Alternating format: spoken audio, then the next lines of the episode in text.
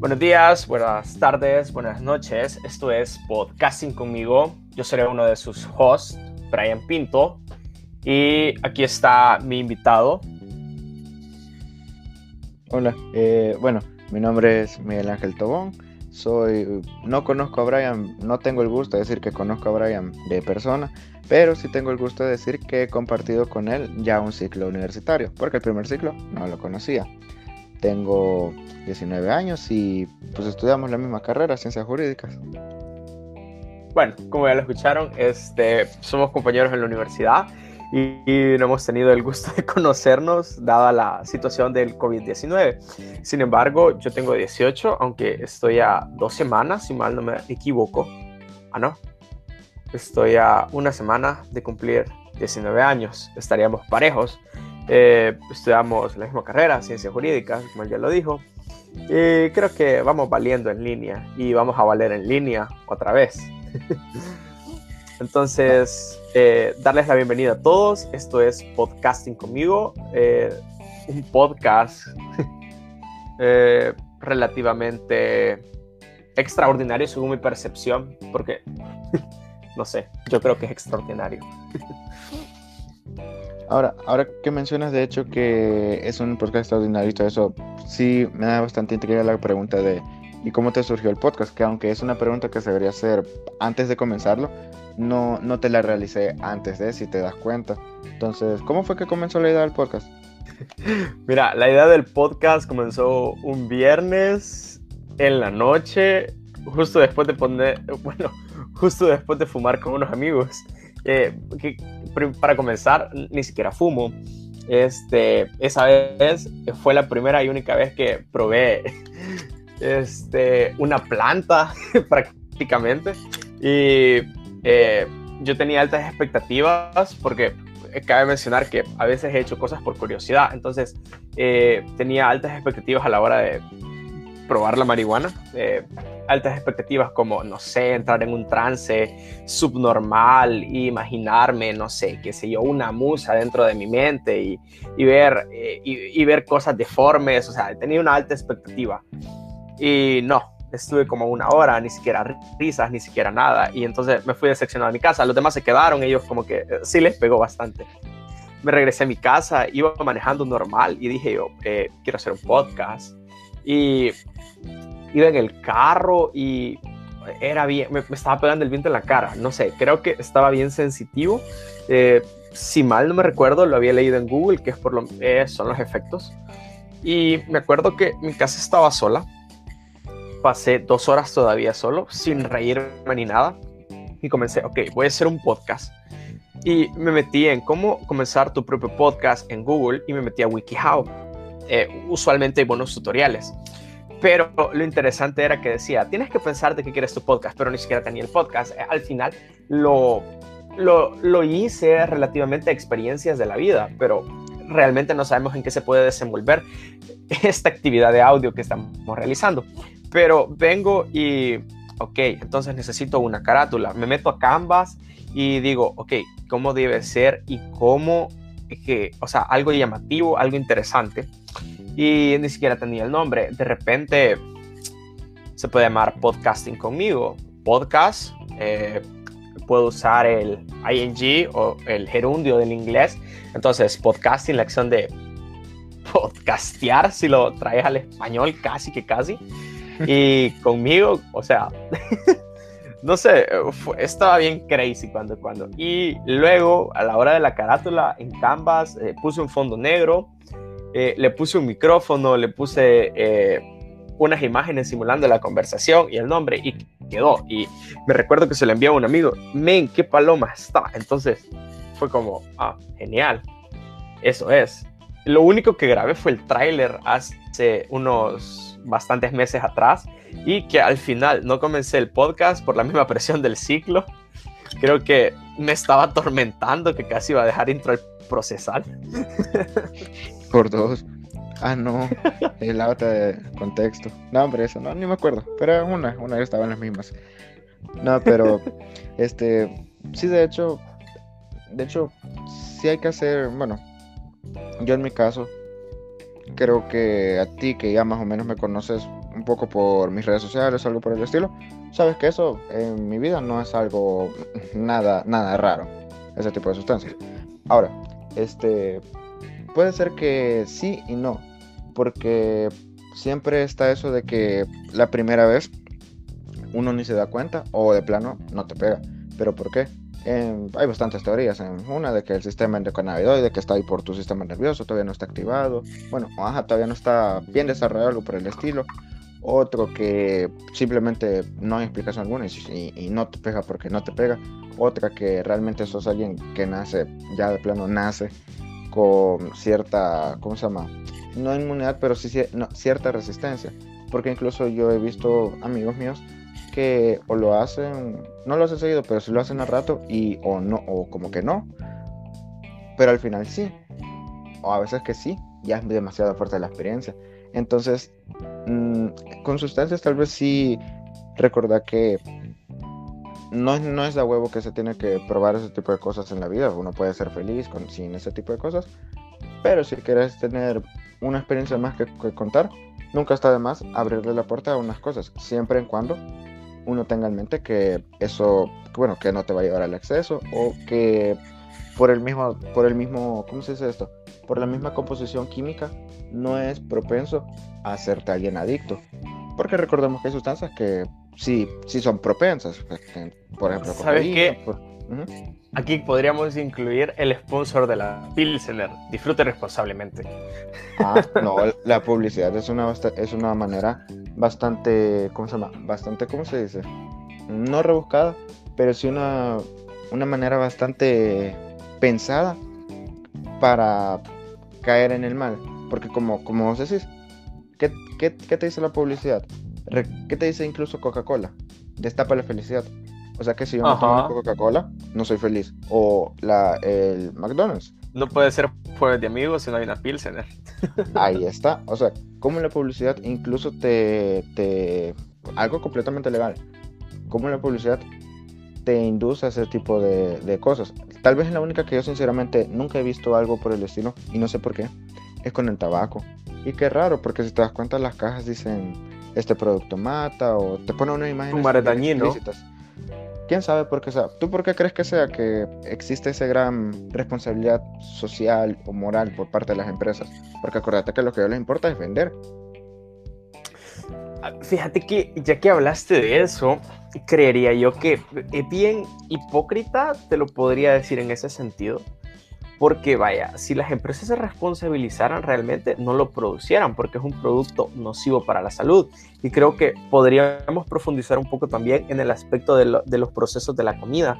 Por ejemplo, todos los colorantes, según la FDA, está comprobado que los colorantes son los que causan cáncer y que la comida realmente no necesita ningún tipo de colorante. Pero da la casualidad que la FDA, conociendo este tipo de cosas, permite aún así que las grandes empresas que producen alimentos procesados eh, o producen golosinas, por ejemplo la Diana, ocupen este tipo de colorantes. ¿Y por qué? Por la psicología del color. Eh, está hablando con un ingeniero en alimentos y me dice que si el churrito de la Diana no, no fuera anaranjado, no te diera hambre porque normalmente como es, eh, hecho a base de maíz, tendría que ser blanco. Y si fuera blanco, no te apeteciera cuando pasaras caminando por la tienda y vieras el, anuncio del churrito de la Diana, no te apeteciera comprarlo. Entonces, realmente, ¿qué es lo que motiva a las personas a, a fumar tabaco? Por ejemplo, mi papá, los últimos 10 meses que tuvo, eh, se convirtió en un fumador, no adicto, sino porque dice que el cigarro, la nicotina, era lo único que le lograba calmar y lo lograba relajar y lo ayudaba a que no se durmiera mientras iba manejando y lo ayudaba a descansar de cierta manera. Entonces, la gente sabe que el producto es dañino, pero descubren beneficios a través de lo que los destruye.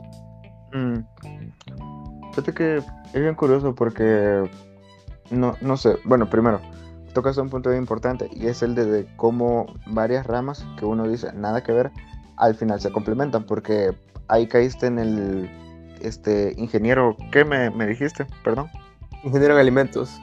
un ingeniero en alimentos, uno cuando estudia eso se pone a pensar, ¿y qué tendrá que ver esto en un futuro con mercadotecnia o algo por el estilo. O mercadeo, si no me equivoco. ¿Qué tendría que, o algo relacionado con marketing, publicidad y todo eso? ¿Qué tendría que ver? Sí, prácticamente Nada. Pero al final uno ya de una forma más pragmática, eh, como una empresa, como un microempresario o ya como cualquier persona que quiera emprender o empresa, lo que sea, todo ese tipo de ramas al final se complementan para hacer, para hacer este, ¿cómo se llama? Este, para ser atraíbles al público. Porque como dices, ahí le juega un papel muy importante el de la psicología, incluso la psicología. La psicología de los colores en la comida. Y de que qué color debe ser la comida, porque qué color se apetece. Porque está comprobado, porque es como con la cerveza. Caeríamos en lo de McDonald's también. Eh, McDonald's tiene el color rojo y amarillo, te incitan a comer. Wendy's, color ah, rojo y amarillo. Eh, Burger King es color amarillo. Pero si te das cuenta, Burger King le, le jugó a la otra cara de la moneda. No sé si has visto que le cambiaron el logo y lo hicieron de una manera más, minimalista. A mí en lo personal, sí se me hace más llamativo verlo de una manera más minimalista que de una forma más... Bueno, el de McDonald's tampoco es la gran cosa, solo es una M y abajo las letras, pero el de, el de Burger King yo siento que sí estaba bien, pero siento que estaba bastante saturado. Estaba bastante saturado de la misma hamburguesa, colores, en un espacio demasiado pequeño.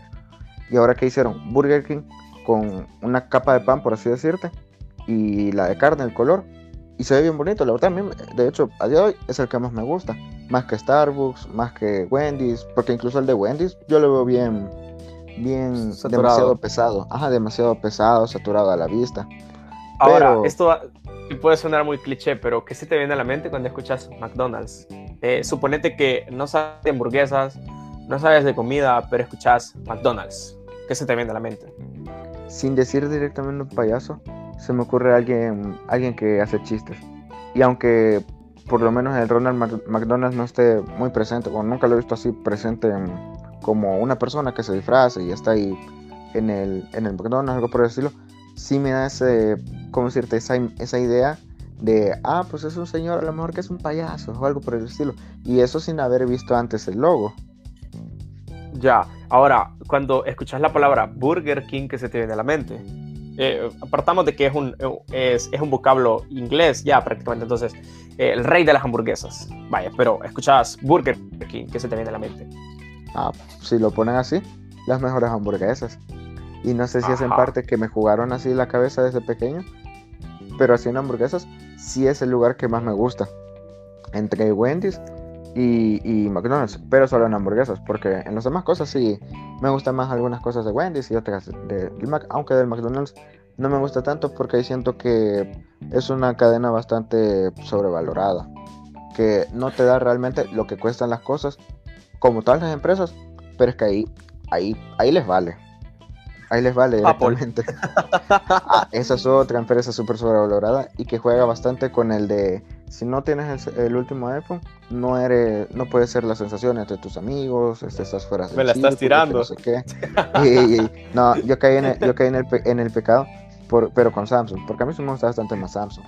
Y, y ah, también porque soy, bastante, soy bastante ignorante, pero yo no puedo usar un iPhone. Ahí sí te fallo. Fíjate que yo tuve el flagship de Samsung, tuve el S7H, puya, una belleza de terminal. Eh, creo que fue el último terminal con botón físico, eh, pero te digo, me encantó. Eh, lo terminé jodiendo, pero me encantó.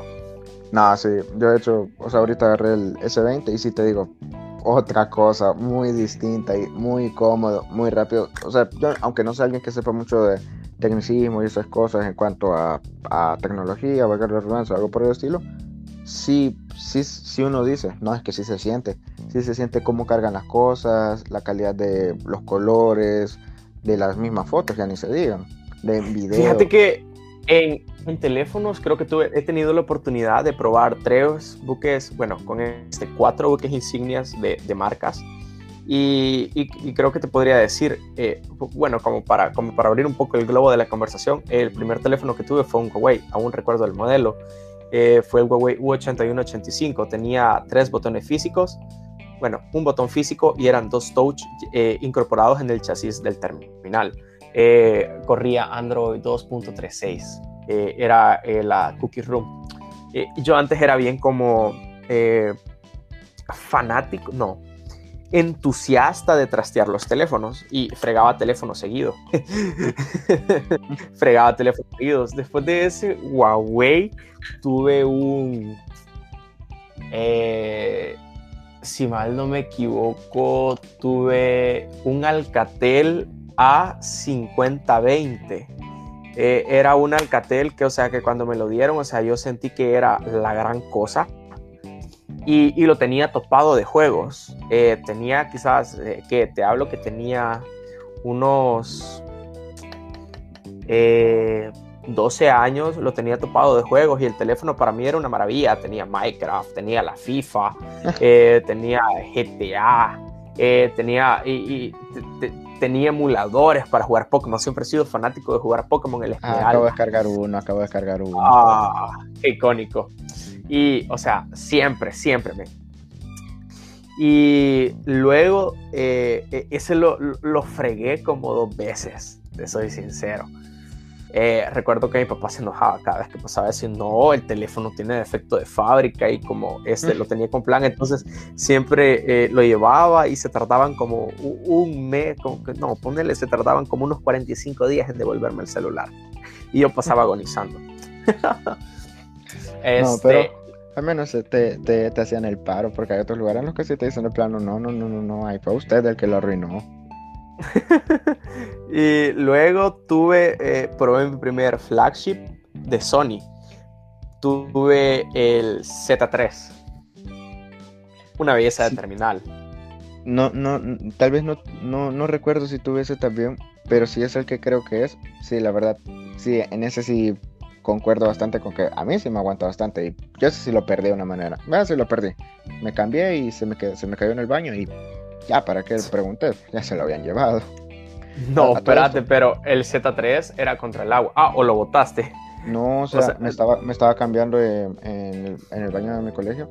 Y ah. ahora, ahora que mencioné colegios, el siguiente tema, este, pues me estaba cambiando porque teníamos un partido. Ah, bueno, me quité el pants y todo. Y cuando salí del baño, no me acuerdo. Chao, chao.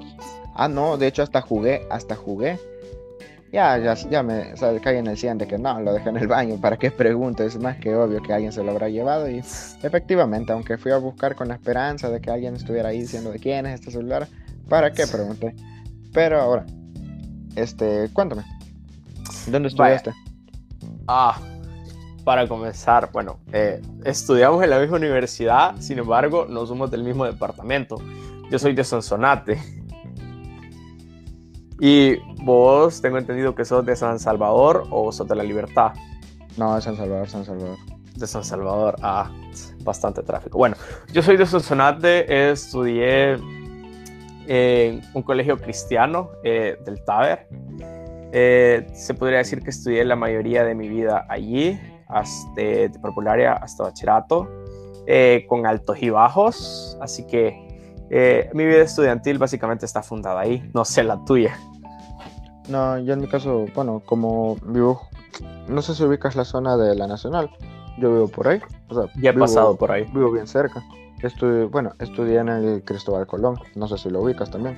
No. bueno, está casi como que a dos calles, por así decirte, de la Nacional.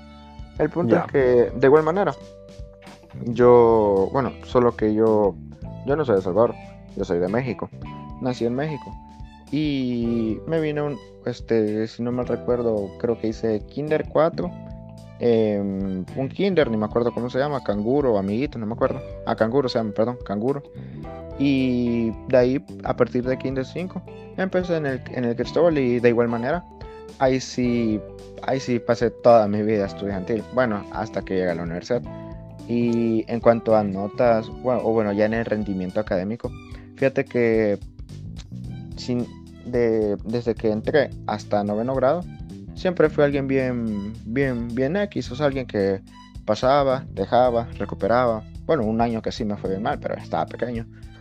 Y, fíjate, que tuve Ahí, ahí empieza la primera diferencia entre nosotros. Yo jamás toqué reposición en toda mi vida estudiantil, nunca. Jamás, no, jamás, jamás. Y, la verdad, o sea, ahora sí digo, no, qué voy a haber hecho todo eso. Pero ya después en, en segundo, bueno, en primer año, sí levanté bastante las notas, que no, no, sé por qué realmente, no sé si fue ya que dije, no, ya es suficiente, voy a madurar un poco y voy a, me voy a rendir un poco más. Y en segundo año, cuando me gradué, ahí sí tengo el orgullo de decir que me llevé cuadro de honor. ¿Cómo lo hice? Eso no se dice. No, pero sí lo hice legítimamente. Y creo que a día de hoy es una cosa de la que no me arrepiento de haberme matado. Bueno, es que tampoco realmente nunca me maté estudiando. Era más la flojera de hacer las, las cosas y todo eso, lo que tal vez de pequeño me impedía realmente salir bien. Pero en la universidad, por ejemplo, sí he tratado de, cambiar eso. Y... Coincido con eso, fíjate, porque eh, igual, este, desde parvularia hasta lo que fue segundo ciclo, mantenía un récord de notas impecable. Eh, los promedios no bajaban de 8. Entré a tercer ciclo, séptimo grado. empezó, empezó, no, no, sé, no sé, no sé qué pasó, pero bajé el promedio a 6 eh, en unas notas. Y luego en octavo grado, igual fue un promedio bastante nada decente noveno grado, podría decir que recuperamos. En primer año eh, volvimos al 8, pero no era, no, era, no era suficientemente bueno para mis expectativas. Y en segundo año, pues podría decir que fue bastante regular, pero no me enorgullezco. Y la, verdad es que sí me considero una persona bastante capaz y que también, eh, ¿cómo te lo puedo decir? Nunca, o sea, nunca me he esforzado en estudiar y me salen las cosas. Y quizás en la universidad quería cambiar eso, pero no sé, siento que el ciclo en línea me desmotivó. Pero en comparación del primer ciclo en línea y el segundo ciclo en línea, ¿cómo lo sentiste? ¿Subiste, sentiste, bueno, más que sentir, ¿cómo lo viste reflejado? ¿Bajaste, subiste o te mantuviste? Eh, fíjate que bajé, bajé, bajé fracciones bajé, bajé milésimas, no significante, pero igual sí bajé. Los, el segundo ciclo lo sentí más pesado, pero fíjate que sentí que le puse más empeño a comparación que con el primer ciclo. Porque si me preguntas a mí sobre derecho constitucional, la, la catedrática, la maestra, me recuerdo que le dije maestro a un licenciado de primer ciclo, yo no soy maestro, me puso. este, la catedrática que me dio Constitucional 1 solo se pasaba quejando de Nayib. ¿Quién te dio Constitucional? Sandra. Ah, ah, pues estuvimos en el mismo, en el mismo. En los superchats. en, los, en los poderosísimos Jitsi. No, yo siento que no es por hablar mal de alguien, pero sí hay que ser sinceros cuando la enseñanza no fue la mejor. Y si bien yo siento que no tal vez por ahí directamente, pero sí tengo más o menos una noción de esa materia o algo por el estilo. Este, no, no sé, pero al, fin, al final de cuentas siento que sí aprendí. No sé si, si también aprendí con un gran sesgo de, de, información, tirado también a, a, a, estar en contra de las ideas, por ejemplo, del gobierno actual.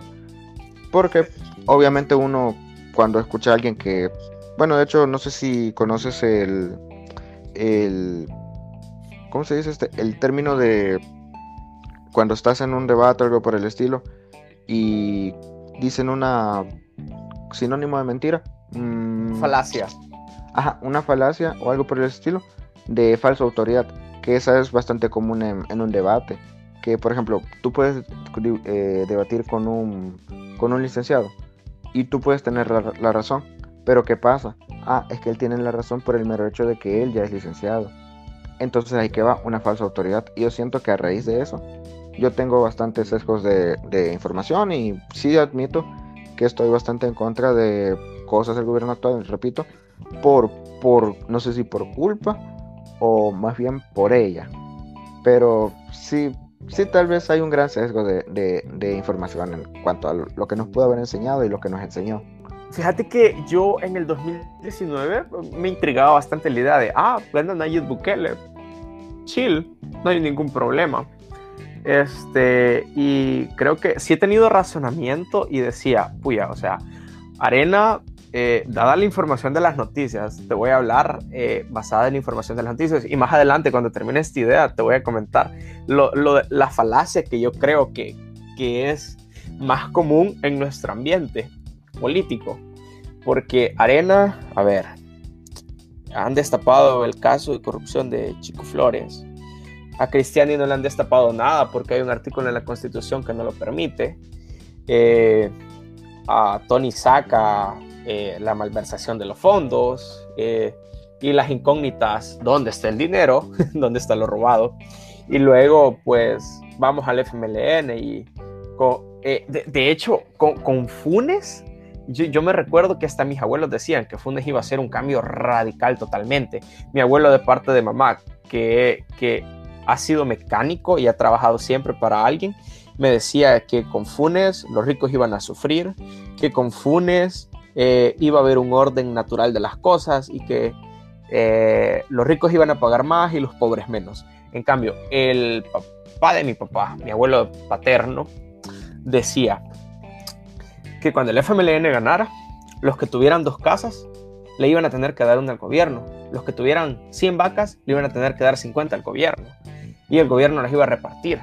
Y que el gobierno aquí, y que el gobierno allá, y que nos íbamos a hacer comunistas. Tanto así que mi abuelo tenía dos casas y tomó la medida de poner una a nombre de una hija de él.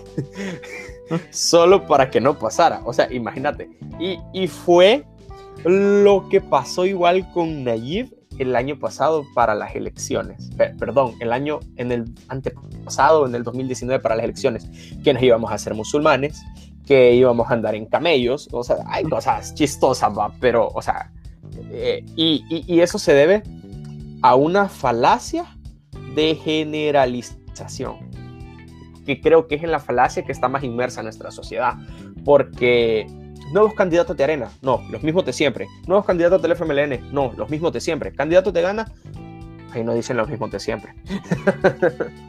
Pero al final de cuentas, si te das cuenta, siempre sale la típica foto de cuando estaba en arena. Bueno, no sé si has visto un, tipo collage que ah, ya creo que es bien famoso. El de vuelta al No, no, no, eso sí no. Pero que sale, por ejemplo, cada, cada partido, cada este ¿cómo se llama? Cada candidato de algún partido que no sea ni Arena ni el Frente, que ya estuvo ahí, siempre lo terminan sacando, o si no, el más, el más impactante, por así decirlo. ¿Y de dónde viene Nayib? ¿De qué partido lo sacaron? del FMLN. ¿Por qué nadie dice nada? Sinceramente, no sé. Tal vez porque incluso cuando fue alcalde de, ¿cómo se llama este? De... No, Cujerlán. Ajá, cuando fue alcalde. Uno puede decir, ah, tal vez mmm, no me atrevería a decir que lo hizo todo bien, porque en ese entonces fue incluso cuando el, ¿cómo se llama? El director de, de no, no me acuerdo si de seguridad o de la PNC o de qué, era que están las fotos de que estaba negociando con los mareros. Entonces no se puede decir que lo hizo todo bien, que no han salido las cosas a la luz como con los demás, es distinto. Pero ya me estoy metiendo en ese tema. Sí.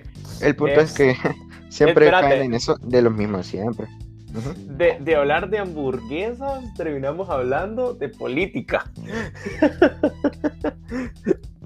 No, pero este, sí, sí es como se llama, sí es bastante, incluso a veces doble moral, cómo, cómo son, cómo, cómo somos, porque a veces ni nos molesta preguntarnos o ser críticos realmente con quiénes nos van a, quiénes nos van a, bueno, quiénes van a llevar el país adelante o quiénes lo van a llevar atrás. Fíjate que si tuviera que hablar un punto más de política, te podría decir que estas elecciones es donde más gente he visto preparada para eh, aspirar a un puesto. Pero preparada en, qué aspecto? Eh, preparada en el sentido con un título universitario, a diferencia de otros candidatos en tiempos pasados que ni siquiera tienen un nivel de estudio avanzado, sino un nivel de estudio medio. Yo sé que un título no te asegura diligencia, no te asegura inteligencia y no te asegura un buen desempeño. Sin embargo, no sos un total ignorante de lo que vas a llegar a ser, aunque eh, introduzco un comentario de una persona que me instruyó bastante en lo que sería lo que, en lo que sería de la carrera de las ciencias jurídicas, que respeto mucho a a este señor. Y siempre me decía, lo justo, lo justo, lo justo es que todos los aspirantes a un puesto legislativo tendrían que ser abogados y sus asesores, depende del tipo de comisión que pertenezcan, desempeñarse en distintas otras carreras o profesiones, pero el legislador en sí debería de ser un abogado. Pues yo sí, yo sí comparto bastante esa idea, porque al fin y al cabo, qué mejor persona que alguien que ha estudiado y que tiene bastante conocimiento de las leyes, en teoría, que un abogado, que un licenciado en ciencias jurídicas. Qué mejor persona. No hay, porque aunque hayan casos en los de que dentistas, por ejemplo, hayan sido este presidente de la Asamblea Legislativa, Norman Quijano. Hay casos así. Y haya hecho bien o mal las cosas, no nos vamos a meter en eso. Pero, ¿y entonces por qué él está en algo tan importante e impactante para el país? Porque él y no cual, inserta el nombre de cualquier abogado medianamente reconocido o medianamente bueno. Y el abogado del diablo. Y que además es alguien que tenga bastante ética. ¿Por qué no él o ella? Te voy a contestar esa pregunta. Eso se debe a que eh, creo que lo has leído igual en nuestra constitución, porque tenemos un gobierno pluralista. Permite, eh, o sea, no está cerrado a opciones, sino a, a compartir, o no, no, es a compartir, sino a, que hay una variedad de, de ideologías o de diferentes ideas. Fíjate que ahora que mencionas la palabra, o bueno, ajá, la palabra ideología, ¿tú qué piensas realmente de, de, estas elecciones? ¿Piensas que realmente seguimos personas o seguimos ideas? O como alguien me dijo a mí hoy, se, a mí me dijeron hoy un comentario bastante, bueno, que me retumbó bastante los oídos. Y es que nosotros no buscamos quien, quien nos gobierne, nosotros no buscamos quien cree nuevas leyes, nosotros no buscamos nada de eso. ¿Qué buscamos entonces? Buscamos a quién culpar, buscamos a quién echarle el muerto después. Entonces, ¿a qué buscamos realmente? ¿A qué aspiramos más bien realmente? Fíjate que para contestarte esa pregunta, creo que volvería a introducir lo de mi abuelo materno en que siempre ha hablado que los gobiernos son unos grandes corruptos, son unos grandes ladrones, solo benefician a los ricos, que aquí, que allá. Y probablemente podría tener razón. No te digo que sea mentira y que eso no pase, porque pasa. Pero podría tener razón. Sin embargo,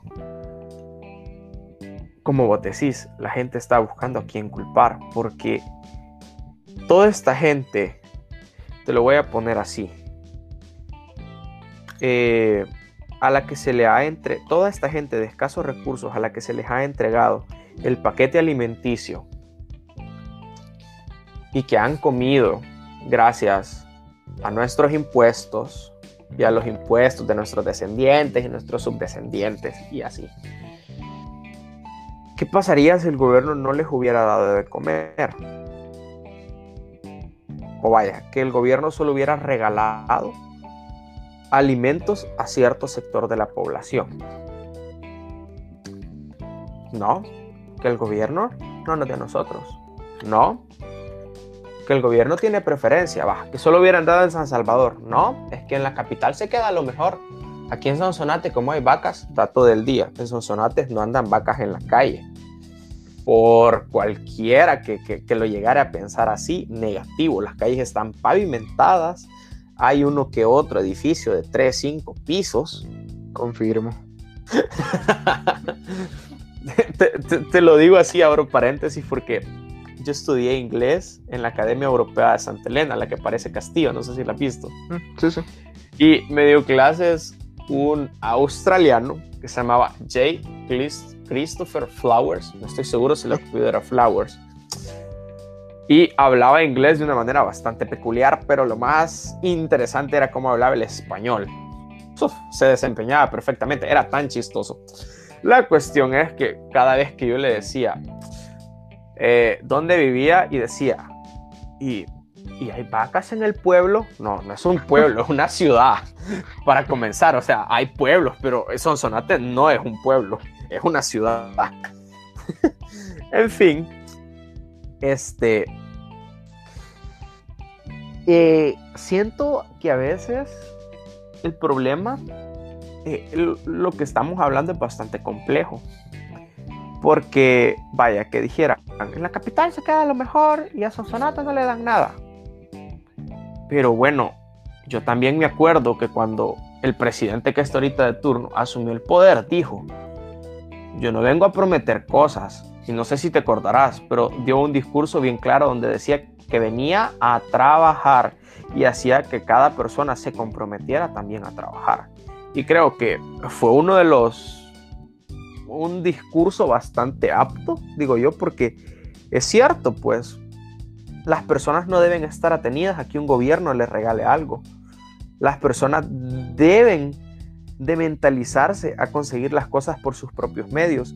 Yo he escuchado un sinfín de cosas en el contexto de la pandemia, como la pandemia fue desgracia para gente que tenía sus negocios, o sea, fue una desgracia para el turismo, fue una desgracia para la venta de ropa, de textiles, fue una desgracia para, imagínate, para venta de, servicios presenciales, de fiestas, salones, decoraciones, eh, fue una desgracia para todo eso, pero no fue una desgracia para las farmacias, para las cadenas de comida, no fue una desgracia para tiendas de abastecimiento, supermercados, no fue una desgracia para farmacéuticas.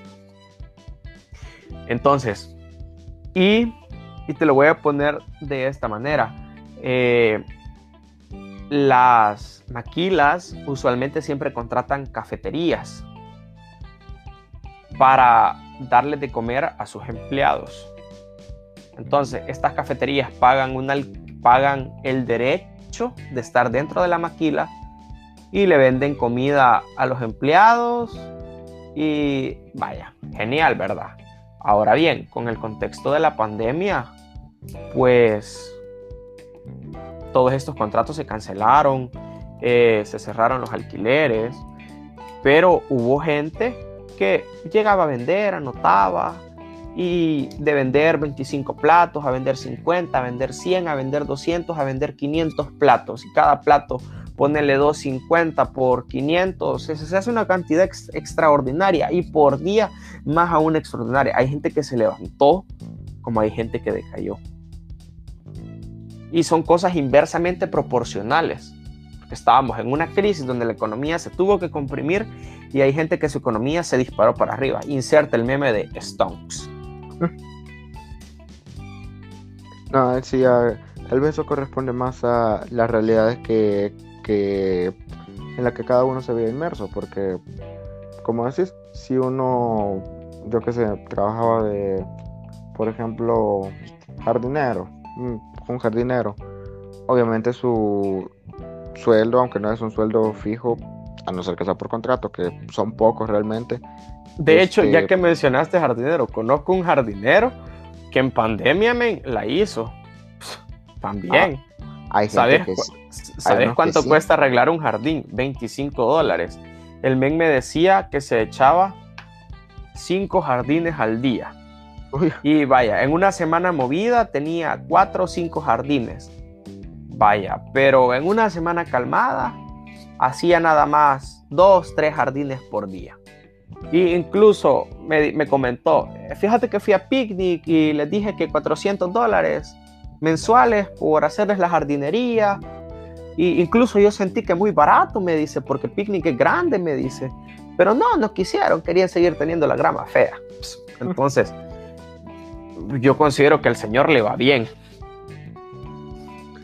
Pero es que incluso ahí, en ese tipo de, de, de realidad, ¿Cuántos no, no se vieron con esa misma suerte? Porque, ¿Por qué?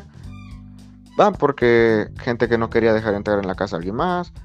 Por gente que dijo, no, pues estoy en mi casa, lo voy a hacer yo solo. En mi casa sí fue. Yo dije un día aburrido. No, ya el césped ya está bien grande, el jardín está bien feo. Ah, ¿sabes? A mi mamá le dije, ¿sabes qué? Voy a arreglarlo.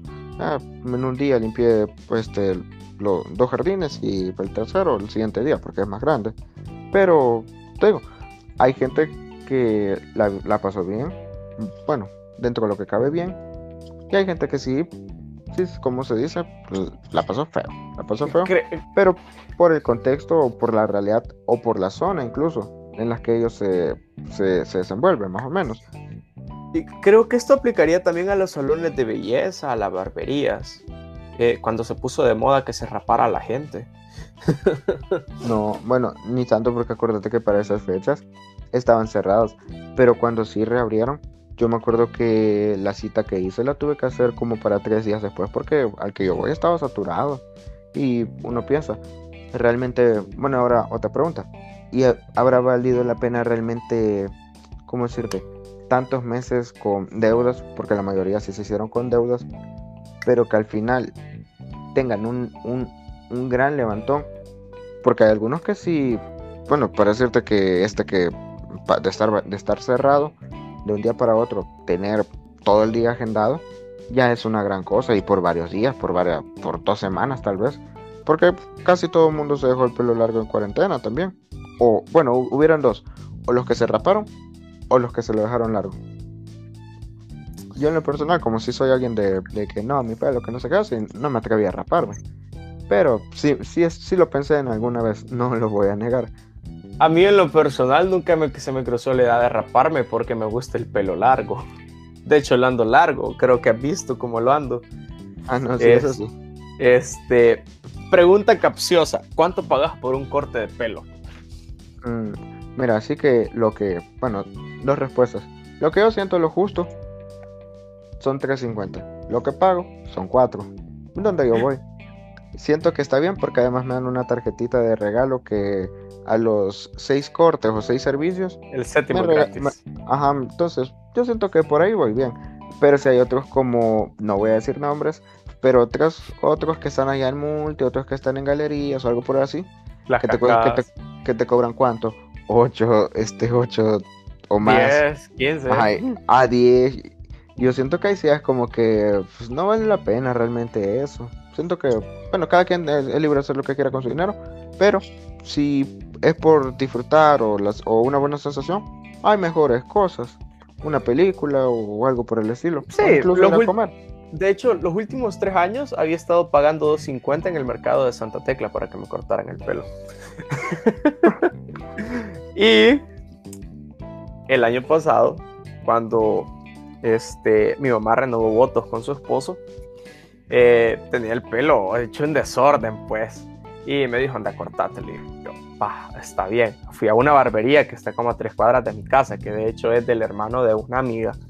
Y, puchica, dije yo, voy a gastar 5 dólares en cortarme el pelo. Y fue como que, va, ni modo, ya que pagué 5 dólares, me dieron una tarjeta de cliente frecuente. El mes pasado fui a cortarme las puntas y no, es que te estoy cortando solo las puntas, no es un servicio completo, te voy a cobrar 3 dólares. Entonces, me gustó más, voy a seguir yendo, tengo una tarjetita de cliente frecuente, el séptimo servicio es gratis, estoy satisfecho. Es más, recomiendo Strong Barbershop para los que llegaran a escuchar el podcast aquí donde yo vivo. Está eh, en Sonsacate, espero que se ubiquen, al rato les digo dónde.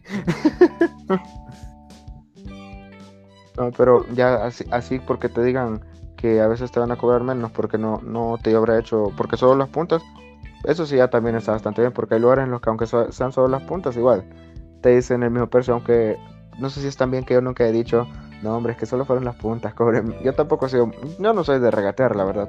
Uno porque considero que a veces sí que el esfuerzo, el tiempo de cada quien, y a veces digo, no, es que sinceramente no vaya a ser que, que, me ahueven, que me ahueven. Y es, lo que yo quiero evitar, la verdad. Que un día alguien me agarre, que, que agarre a alguien de malas y me diga, bueno, ¿y usted qué piensa? Que no sé qué, que del... Yo soy negociante. Ay, sí, no, no, no me nace, aunque quiera, no me nace.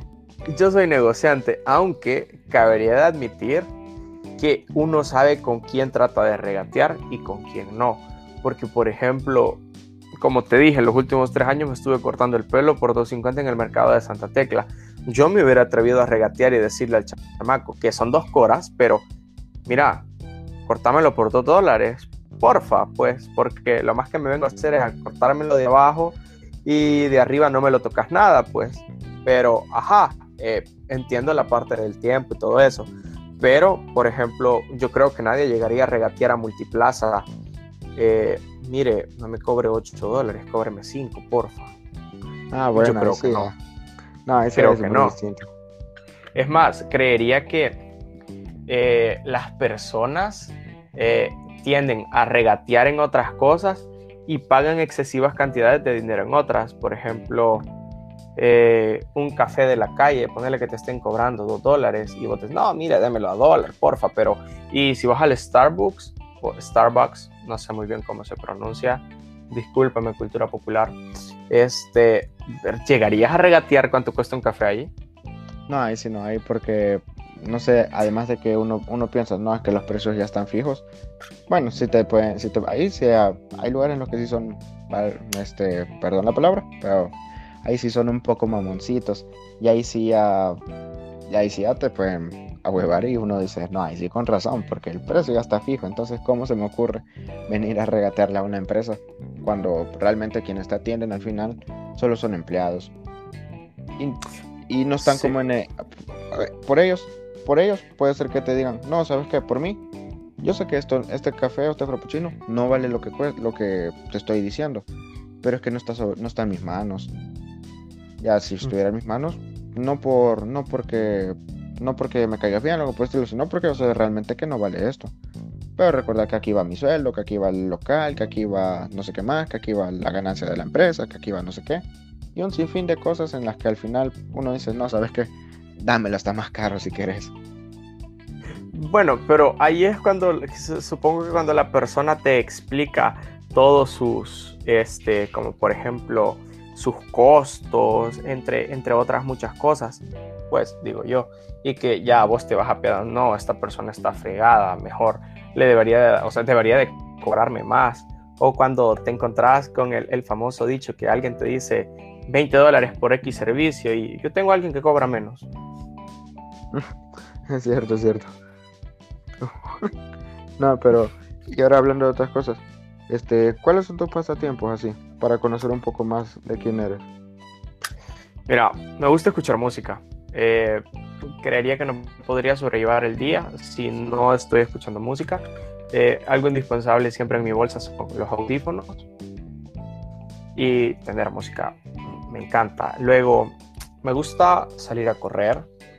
Soy, tengo una tengo, tengo una faceta fitness. Eh, tengo una faceta fitness y ahora fui a comer comida mexicana. Genial. este, me gusta escribir.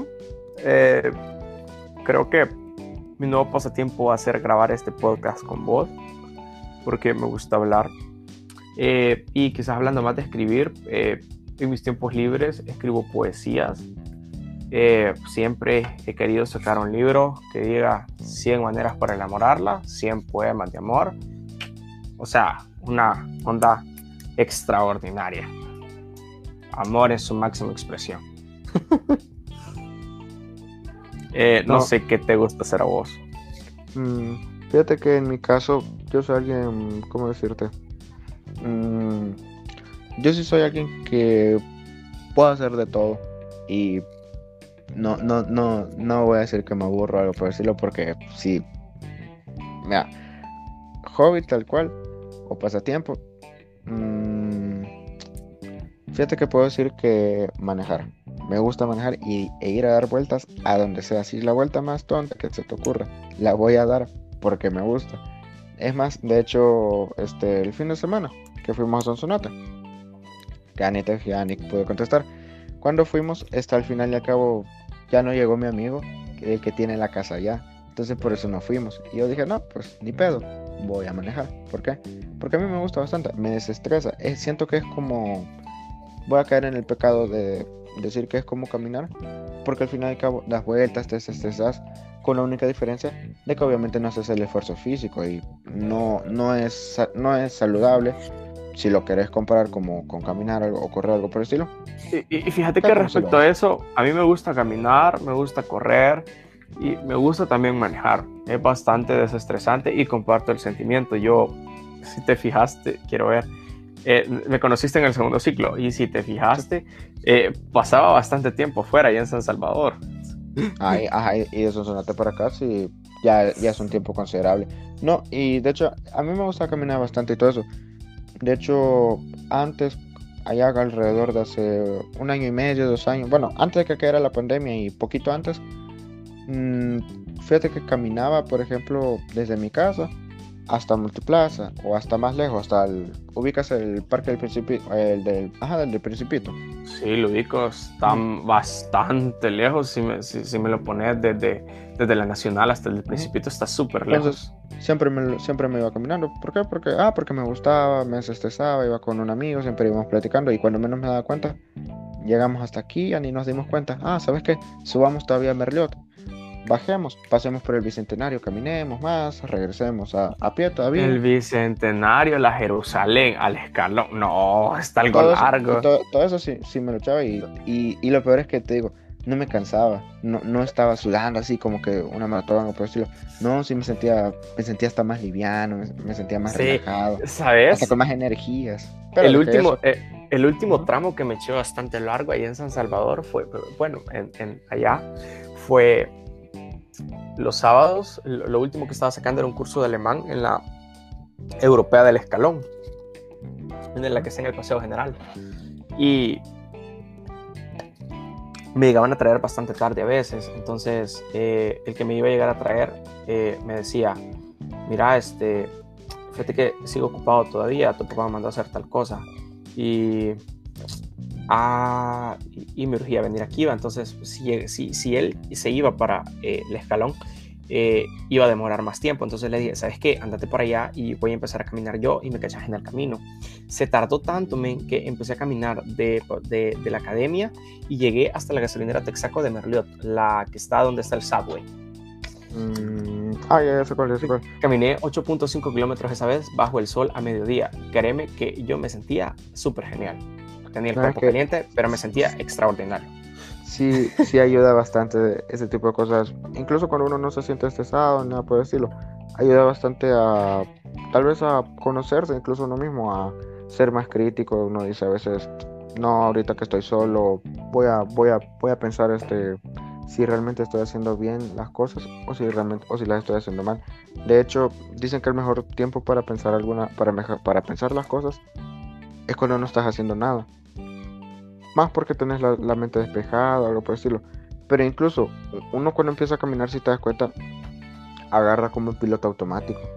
Sí, sí, sí, y, sí. Y prácticamente no estás haciendo nada, no estás haciendo esfuerzo, no estás pensando, bueno, si no, si no, si en mi caso yo no hubiera tenido una mala experiencia, yo no fuera pensando, puya, no voy a hacer que me asalten. Que eso tal vez es lo mucho que te puede mantener la, mente ocupada. Pero ¿Te han asaltado? Híjole, y de la peor manera. Por lo mismo de, de fíjate que es bien curioso. Porque no me, asalta, no me asaltaron nunca que anduve caminando arriba para abajo, que fui todavía todavía por el centro, rutas en buses así tontas que me fui a dar a puntos de encuentro y todo eso. En todos esos lugares jamás me asaltaron, jamás sentí miedo, jamás, jamás, jamás. Para mí todo era un mito de que te van a robar en la calle o algo por el estilo. Ah, porque eso lo hacía desde que iba a octavo grado, o sea, ¿cuántos años tenía? ¿Cómo vas a ver a un, a un niño, porque era un niño, este, solo o con alguien más de su edad, así dando vueltas por, por, todo, por toda la ciudad y por a veces lugares no tan bonitos? Y jamás me asaltaron. Hasta que, este, antes yo frecuentaba bastante un bosque que está por la zona de la Mira al Valle. Está un poco escondido pero las casas ahí no son feas ni nada por el estilo. O sea, es una zona que uno dice, ah, pues está bonita y todo. ¿Qué pasó? Yo me confié demasiado porque yo iba bastante seguido. Entonces, ponete que iba de semana, de cada semana, cada semana, o a veces dos veces por semana, o por ahí iba bien seguido. Hasta que una vez, un fin de semana antes de que me saltaran, llegaron dos personas. Y nos dijeron, ah, que si, este, que hacen aquí, que no sé qué, que qué chivo, que vengan, que no sé qué. Ah, bueno, un gusto, van a venir la otra semana. Ah, sí, sí, bien seguros de, la vida. Le dijimos, ah, sí, sí, aquí vamos a venir a la misma hora, el mismo día, aquí los vemos si quieren. Ah, va, chivo, va, pues cuídense. Chivo. Y la siguiente semana, ah, sí, vi a uno de ellos, al otro no, pero venía con alguien más. Y, y nos dijeron, no, que si teníamos, este, ni me acuerdo si era un encendedor o no sé qué y le dijimos, ah, sí, por ahí está, que no sé qué. Y no lo teníamos, allá quedó entonces. Un amigo lo fue a buscar. Y en ese tiempo que lo fue a buscar, se nos quedaron sacando plática. Y ahí nos agarraron. o sea, ahí, prácticamente nos amarraron de que no, que, que no se vayan, que no sé qué, que queremos hablar con ustedes. Ah, vaya, hablemos pues. Ya cuando, no, hombre, ya es tarde, ya nos tenemos que ir. me dijeron, no, hombre, es que ustedes no se van a ir de aquí, que no sé qué. Y nosotros así como de, ¿cómo así, cómo así? Ya caímos en el 100 de que, de que, bueno, que no nos dijeron, o sea, sí nos dijeron de todo y hasta que al final, todo para decirnos, no, ¿saben qué? Denos los celulares, era lo único importante. Más el tiempo que nos tuvieron ahí, como dos horas, sinceramente sentados. Eh, dos horas que, ya te digo, ni sentíamos miedo, sino que era así como de, o sea, ya, ya díganos lo que quieren, ya díganos, no, denos los celulares, que no sé qué, y, y déjenos irnos, porque ya era tarde y no va a ser que no pasara un bus o, o en el bus nos terminaran de asaltar. Entonces, desde ese día, sí, sí le bajé bastante a ir caminando, a, a, salir a caminar. Y aunque no tengan una relación directa, sí me quedé con ese miedo. ¿Y no se te ocurrió correr o algo así, o, o no sé? Fíjate que éramos tres y ellos eran dos. ¿Cuál es el problema? Yo en mi caso sí pensé, vaya, yo me puedo ir corriendo, y ellos también, o sea, mis amigos podrían irse, podríamos salir corriendo o esperar a que uno salga corriendo para los otros dos salir corriendo. Pero ¿y si en esas que les das la espalda te sacan un cohete? Un arma. Ajá, un arma. O sea, ya uno dice, bueno, me puedo arriesgar y todo, y aunque no me termine cayendo a mí, y si le cae a mi amigo, no es un precio que vale, un celular no vale la pena. Entonces, ya sabes que me voy a quedar y, y, voy a esperar lo que tenga que esperar para darte esta cosa, porque total, lo material y el, lo material se pasa, el susto, mientras que en un susto, hasta elección me puede quedar. Fíjate que yo eh, empecé a andar en bus, quiero ver, a los, en el 2019 me empecé a aprender las rutas de acá donde yo vivo, porque no me las podía, soy sincero. Y estaba acostumbrado a caminar, eh, prefería caminar a agarrar un bus porque tenía un poco de pánico, porque me pueden asaltar o cosas así por el estilo.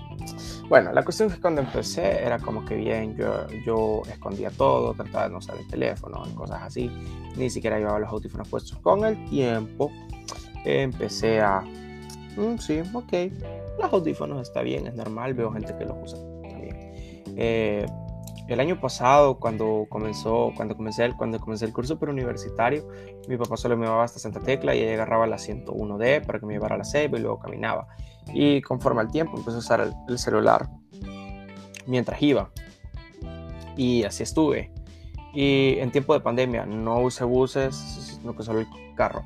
Pero este año, en enero, comencé a trabajar en, en una oficina jurídica. Y este eh, me venía de bus de Sonsonate y llegaba a la Ceiba en la 205 y luego me iba caminando hasta el hermano lejano, eran aproximadamente 4,6 kilómetros y luego allí este, notaban los, el dinero de los pasajes y empecé a aprenderme las que quiero ver. En un mes me aprendí la 44, la R5, la R8, la 101D, 101B eh, la microbús y la de bus, por dónde pasa, por dónde no pasa. Eh, me aprendí la 52, creo, no sé. eh, bueno, la cuestión es que, y, y, y, me fui dando cuenta de que no es tan peligroso como parece. No hay que confiarse, pero no es como que, uy, sí, me van a saltar. No, es más, se sube gente a cantar.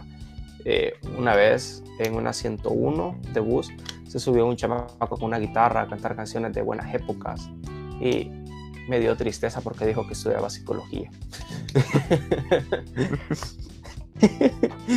Ahí en la UTEC.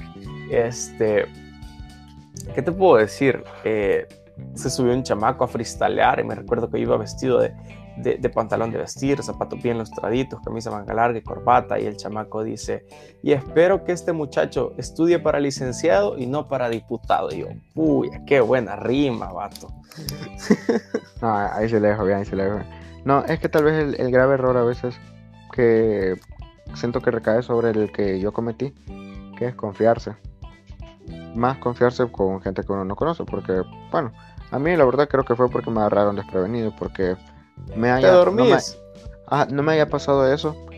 A día de hoy alguien me hace la misma pregunta y le digo, no, yo no vuelvo, o sea, yo no vengo aquí seguido, primera vez que vengo y ya me voy, ya no voy a volver. Ahí está.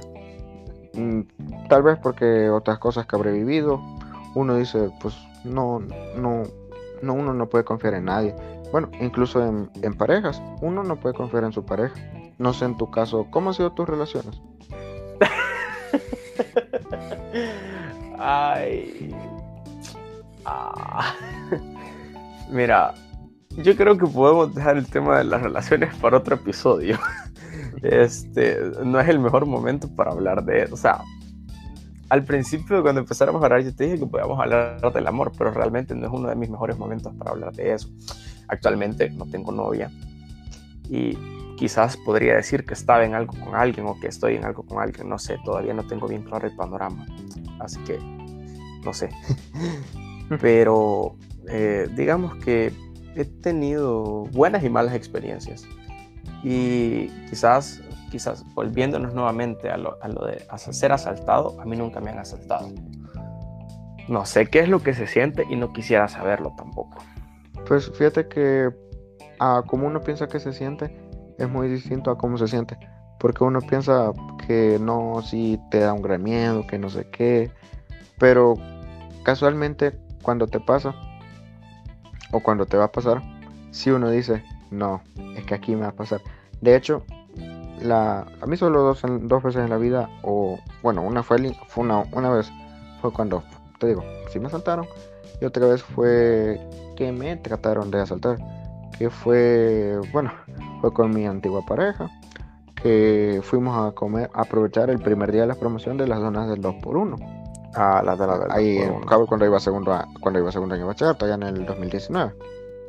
Me dijo, vamos, que no sé qué. Le dije, vaya, vamos. Bueno, las compramos y todo eso. Recuerdo que me compró una horchata. Estaba bien buena, no lo voy a mentir. Me gusta la cebada de ahí. Lo único bueno que me quedó de allá. este, este, veníamos de regreso este, caminando. Y ahí por donde estudiaba, porque fuimos a, uno que está en un centro comercial que está cerca de donde estábamos, en Cristóbal. Bueno, como regresamos a este a piecito, este había una parte que era bien oscura, por un parque que yo ya me puedo, que, que es medio peligroso, pero siempre, yo siempre había pasado por ahí todo eso. Bueno, que pasamos por ahí y había un, un tipo en una moto y bien escondido entre unas ramas. Y cuando pasamos, dijo algo y yo no le entendí. O sea, yo, yo no sé, yo no lo entendía la primera. Y le dije, yo creo que me ha dicho buenas tardes o la hora o algo por el estilo. Y le dije, este, ¿cómo?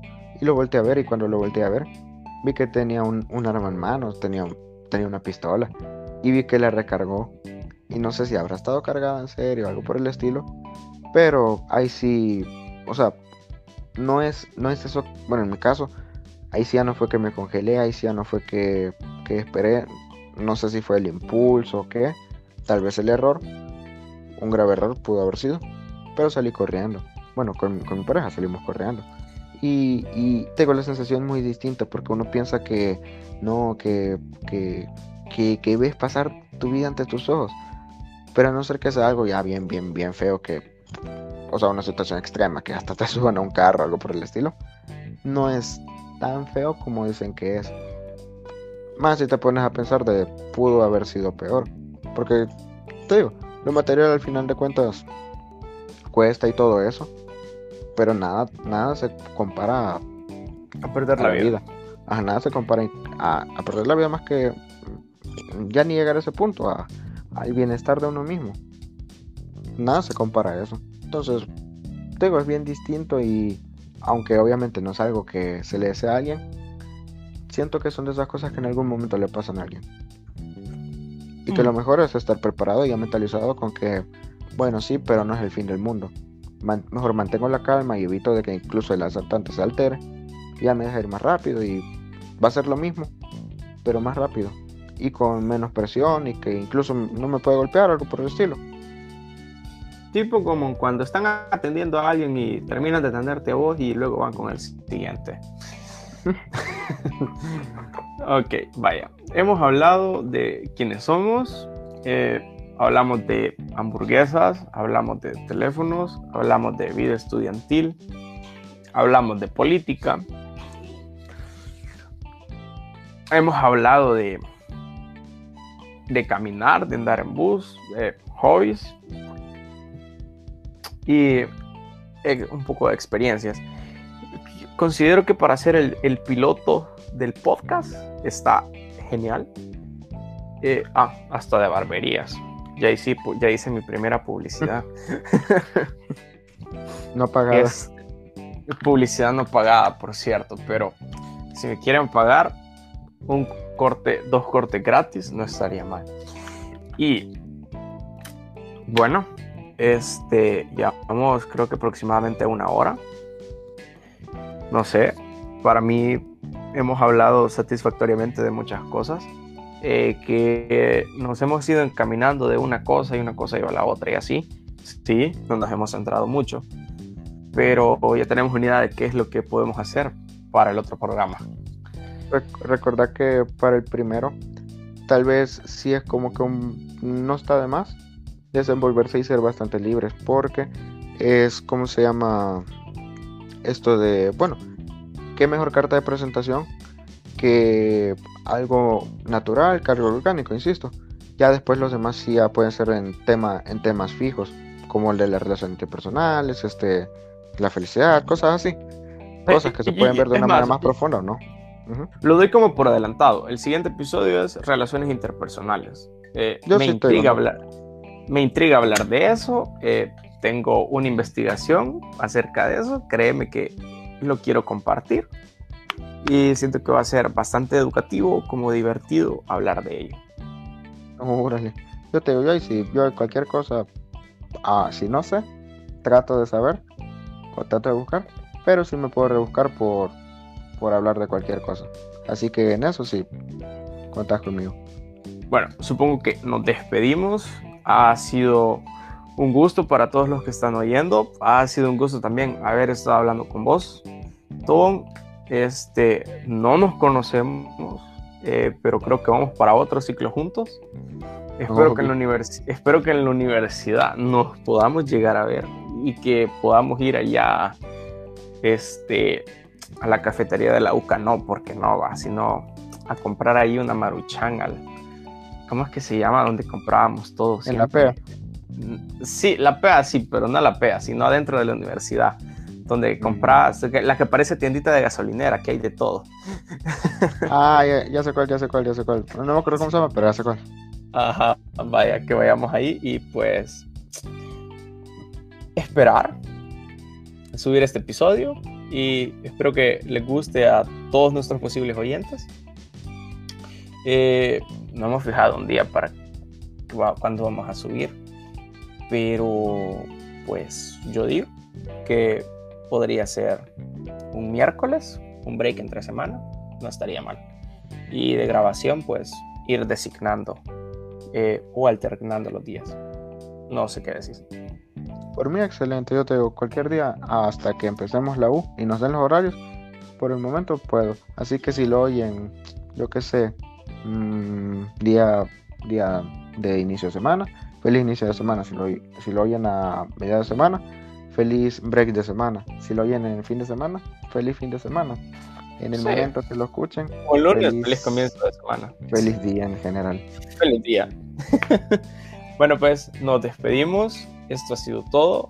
Eh, reitero, muchas gracias a nuestros posibles oyentes. Y acompáñenos a ver qué sale. Uy, muchas gracias de igual manera y que esperamos les guste. Ha sido un placer.